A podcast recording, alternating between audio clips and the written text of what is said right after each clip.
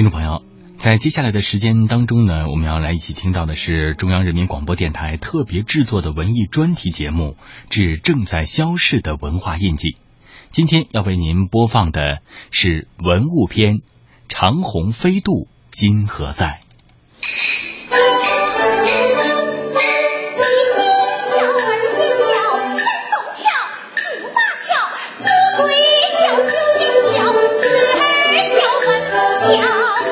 二零一二年二月二十五日，成都川剧院创作的现代谍战川剧《黎明十二桥》首次与观众见面。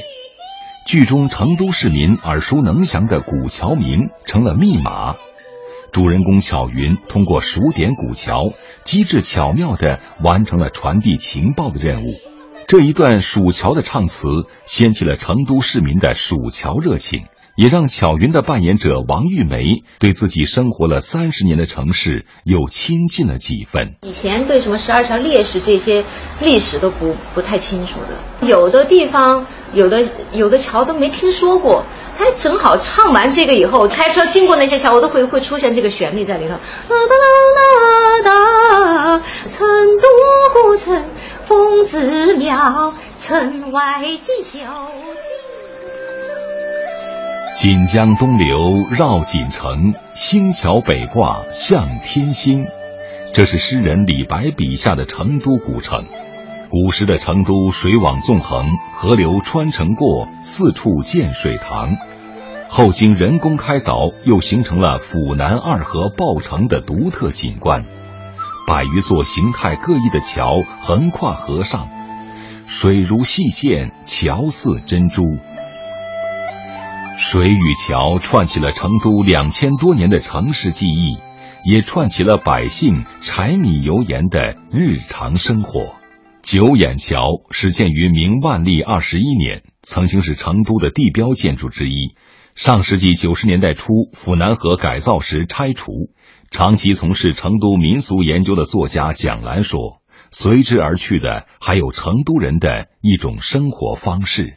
成都人有一个特点。”当时的油盐柴米，当然蔬菜，全是从下游的现在的夹江、乐山、双流等等地方逆流而上，送到成都。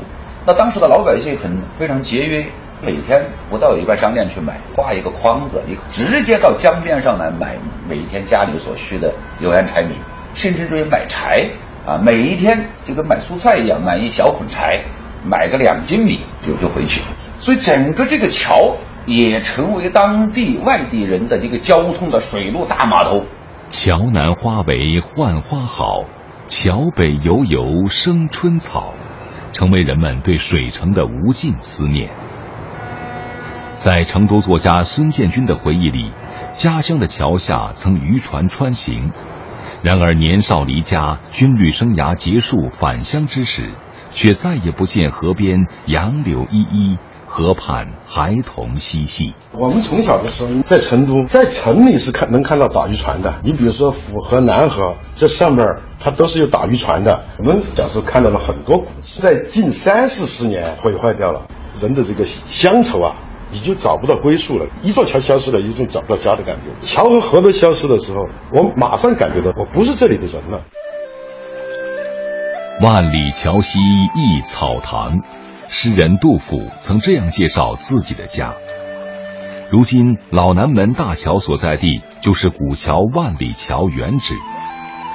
相传三国时，蜀汉丞相诸葛亮曾在此设宴送费祎出使东吴。费祎叹曰：“万里之行，始于此桥，万里桥由此得名。”成都的每座桥都有属于自己的故事和传说。司马相如立誓不乘赤车驷马，不过汝下的驷马桥；刘备下马洗尘的洗面桥；麻婆豆腐的发祥地万福桥等等。然而，随着城市的变迁，如今大多古桥已空留其名。只留下以桥命名的四五十条街道。在我的记忆里，我们的成都现在至少在绕城高速之内没有一座古桥梁，不管它叫什么名字，名字可能都在，但是原汁原味的古桥梁一座都没有了。根据统计，清末时成都全城有桥近二百座，既有拱桥，也有平桥，既有石桥，也有木桥。到了上世纪八十年代，成都的古桥依稀尚存，而如今真正意义上的古桥在成都已经没有了。西南交通大学建筑与设计学院院长沈忠伟一直非常关注成都的古桥，在他看来。轰轰烈烈的城市化进程下，古桥保护压力巨大。现在城市化也好，现代化也好，它有无穷的力量，推动着经济社会的不断的发展。但是呢，在城市发展过程当中，怎么对桥梁，特别是对古桥保护，的确也造成了非常大的压力。下个月，沈忠伟将带领课题组前往贵州省福泉市，那里曾是交大旧址。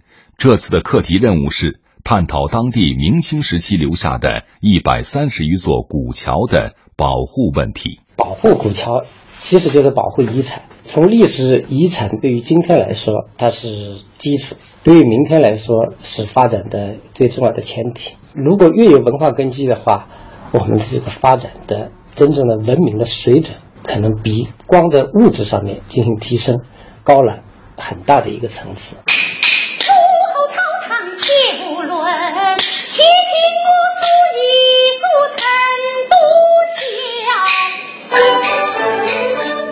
王玉梅说：“接下来，蜀桥的唱段将编入川剧进校园的曲目，让更多喜爱传统川剧的小朋友借此了解自己的家乡成都。”